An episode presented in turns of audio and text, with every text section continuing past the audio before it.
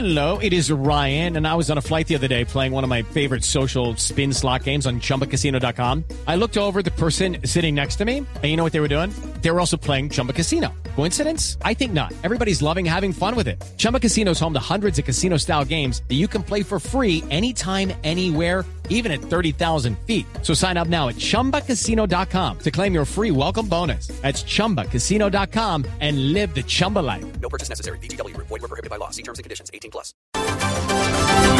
6 de la tarde, 11 minutos. Muy buenas tardes, bienvenidos a este resumen de noticias en Blue Radio y arrancamos con una de última hora. El huracán Harvey acaba de incrementar su nivel a categoría 4. De acuerdo con información de las autoridades, estaría tocando tierra a eso de la una de la mañana. ¿Qué es lo último que se ha dicho por parte de las autoridades norteamericanas? Edwin Giraldo. Hola, ¿qué tal? Muy buenas tardes. Sucede que el Centro Nacional de Huracanes identificó los vientos sostenidos del huracán Harvey superando las 130 millas por hora y por eso lo ha declarado huracán categoría 4 en una escala de 5, es decir, está cerca de convertirse en el más fuerte posible. Como ustedes bien indicaban, si el huracán tocara tierra en el Golfo de México, particularmente en la línea costera entre los estados de Texas y la parte de New Orleans, en Luisiana, eso sucedería a la medianoche de hoy o en el transcurso de la madrugada ya el día sábado. El presidente Donald Trump se trasladó a Camp David, que es una casa de retiro en eh, el estado de Maryland, desde donde estará con su alto gabinete eh, revisando la situación y ha dicho que ha ordenado a que todos los organismos federales estén listos a una eventual situación de emergencia. En Washington, Edwin Giraldo, Blue Radio. Se agrava la crisis política y social en Venezuela. Blue Radio informa desde Caracas. 6 de la tarde, 12 minutos. El presidente Nicolás Maduro lleva dos horas hablando de las sanciones que le impuso Estados Unidos a su país y que ponen en riesgo la posibilidad de que entre en un default. Esto quiere decir que hay una grave crisis financiera porque no hay deuda. Santiago Martínez tiene lo último que ha dicho el jefe del Estado venezolano, que a propósito ha convocado una reunión de última hora. Hola, buenas tardes. Para el jefe de Estado venezolano, las últimas sanciones contra el país son una agresión económica brutal que sin duda traerá duras consecuencias. No obstante, insistió Nicolás Maduro que las medidas están fuera del marco de la ley e inclusive las calificó de unas locas sanciones. Todo lo que están intentando hacer para dañar a Venezuela es una verdadera locura. Las medidas ilegales que ha pretendido hoy tomar el presidente Donald Trump contra el pueblo de Venezuela violan la legalidad. Nicolás Maduro además alertó que las intenciones de estas sanciones son aislar económicamente al país. Imponerle a Venezuela un bloqueo en mecanismo de persecución económica y financiera. El presidente Maduro además cree necesario que se juzgue por traición a la patria a los venezolanos que pidieron y apoyan las sanciones económicas contra el país. Desde Caracas, Santiago Martínez, Blue Radio. La calificadora de riesgo Moody's advirtió que las sanciones que le impuso Estados Unidos a Venezuela incrementan los riesgos de que el Estado venezolano entre en un default financiero. Ana Karina Ramírez. Después de que el gobierno de Estados Unidos impusiera las primeras sanciones económicas al gobierno de Venezuela, las cuales prohibieron las negociaciones de ciertos bonos del sector público venezolano, la calificadora de riesgos Moody's presentó un análisis en donde advierte el riesgo de refinanciación de la deuda de ese país y las posibilidades de un evento crediticio, tales como un default o una quiebra debido a estas medidas. Según la analista Nimia Cortés, vicepresidente senior de la Oficina de Crédito de Moody's, Prohibir el acceso de PDVSA a los mercados de capitales de dicho país incrementa el riesgo de refinanciación de una deuda que está en 3.2 billones de dólares y que vence antes de fin de año. Además, acerca aún más a PDVSA, la empresa petrolera venezolana, a un evento crediticio en los próximos meses. Ana Karina Ramírez, Blue Radio. Me siento en el deber de dirigir mi pensamiento a la querida tierra de Colombia. Blue Radio acompaña al Papa Francisco en su visita a Colombia. 6-15 minutos están conociendo a esta hora detalles del operativo de exhumación de los restos del obispo de Arauca, Jesús Jaramillo. Recordemos que este hombre será beatificado en la visita del Papa Francisco a Colombia. Jorge Herrera.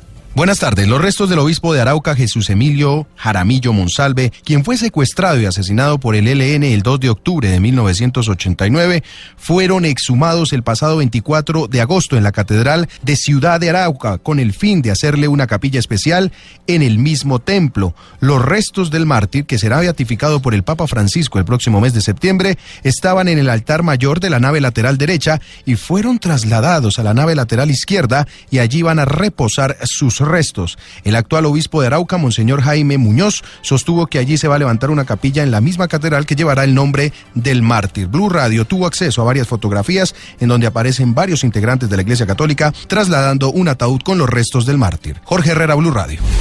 Y a las 6.16 minutos nos vamos para la Casa de Nariño. Se está instalando una comisión del gobierno para verificar los bienes que entregaron las FARC. ¿Qué está pasando a esta hora, María Camila Roa? Pues Eduardo, en este momento están reunidos aquí en Palacio ya los miembros de la Comisión de Verificación de los Bienes de las FARC, encabezada por el ministro de Interior Guillermo Rivera. Esta comisión se creó con el mandato de certificar la proveniencia y el estado de estos activos de la guerrilla y en este sentido poder resolver los cuestionamientos del fiscal general de la Nación, Néstor Humberto Martínez. En este momento se está socializando el decreto que creó esta comisión y se están definiendo las funciones de cada uno de sus integrantes que conoceremos en minutos. La comisión empezará inmediatamente la verificación de esos bienes, su ubicación y naturaleza jurídica, de tal manera que aquellos que tengan valor comercial serán sujetos a monetización e ingreso al patrimonio creado recordemos, únicamente confirmó el gobierno para la reparación de las víctimas. Desde Casa de Nariño, María Camila Roa, Blue Radio. María Camila, gracias. Pues a propósito de este asunto, la directora de la unidad de víctimas se pronunció desde Tumaco. Le está haciendo un llamado a las FARC para que rectifiquen ese listado de bienes. María Camila Correa. Ante la polémica por algunos bienes reportados como sal de frutas o exprimidores de limón, la directora de la Unidad Nacional de Víctimas, Yolanda Pinto, confesó que se sintió ofendida. Y me parece que, que las FARC en no fueron lo suficientemente considerados con este país. Este país necesita recuperar la confianza y ellos necesitan que el país los reciba, los acepte. Y un comportamiento de esta naturaleza no, es, no ayuda propiamente. Yo aspiro a que ellos rectifiquen. Sin embargo, insistió en que tiene la esperanza de que las FARC cumplirán su palabra y recordó que este es el único gobierno que ha reconocido a las víctimas del conflicto. Desde Tumaco, María Camila Correa, Blue Radio. En las últimas horas, Fabiola Perdomo, que es la directora de víctimas en el Valle del Cauca, recibió algunas amenazas aparentemente de manos de algunos grupos paramilitares. ¿Qué se ha sabido de este asunto, François Martínez? El exdiputado del Valle, Sigifredo López, pidió a las autoridades reforzar la seguridad de Fabiola Perdomo, directora regional de la Unidad de Víctimas, luego de recibir panfletos amenazantes de presuntos integrantes de las autodefensas gaitanistas de Colombia, que le dan 36 horas para salir de la ciudad por apoyar el proceso de paz. Rechazo de manera categórica la amenaza que, de que está siendo víctima Fabiola Perdomo y otros defensores de derechos humanos. No es posible que el paramilitarismo eh, pretenda acabar con la vida de personas que han luchado por la paz. Eh, Fabiola requiere protección del Estado de manera inmediata. Desde la gobernación del Valle se pidió a las autoridades celeridad en las investigaciones para dar con los responsables de estas amenazas. Desde Cali, François Martínez, Blue Radio. El gobierno reportó una reducción del 70% en los casos de malaria en el departamento del Chocó. Dice el Ministerio de Salud que esto puede estar asociado con una disminución también de la minería ilegal. Sebastián Vargas. Durante el año 2016 se presentaron más de 46 mil casos de malaria en el departamento del Chocó. Las acciones que ha hecho el gobierno nacional controlando la minería ilegal y hablando con las comunidades ha permitido que en el 2017 esa cifra se haya bajado en un 70%. Diego García del Ministerio de Salud. Hemos venido trabajando sobre todo con todo lo que tiene que ver con la minería ilegal, que ha sido lo que más nos ha impactado en tener un incremento en las cifras de malaria en el departamento. Esto ha sido una eh, intervención intersectorial porque no es solamente competencia de salud, sino de otros sectores también, ambiente, minería y otros. Y de esta forma hemos podido garantizar trabajar con las comunidades directamente del departamento de las zonas donde más se han venido El año pasado en Colombia se reportaron 87 mil casos de malaria. Sebastián Vargas, Blue Radio. 6.20 minutos y la noticia deportiva a esta hora tiene que ver con la expectativa, porque se supone, Jonathan Sachin, que esta noche vamos a conocer quiénes son los convocados del técnico Peckerman para los partidos de eliminatoria. Eduardo, buenas tardes. Como es habitual, José Néstor Peckerman entrega la lista de convocados ya sobre la última semana antes de los compromisos. Se espera que sobre las 7 de la noche hora de nuestro país se entregue la lista para los jugadores que disputen esta fecha de sus equipos el fin de semana y ya luego se unan a la selección colombiana. Jornada número 15 en la cual se estará enfrentando Venezuela en condición de visitante y fecha número 16 en Barranquilla el 5 de septiembre contra Brasil. Algunos jugadores en duda, las molestias físicas de James Rodríguez, Teófilo Gutiérrez y Carlos Sánchez, pero bueno, eso será hasta las 7 de la noche cuando ya conozcamos los convocados por José Néstor Peckerman para representarnos en la eliminatoria. Información deportiva, Jonathan Sachin para Blue Radio.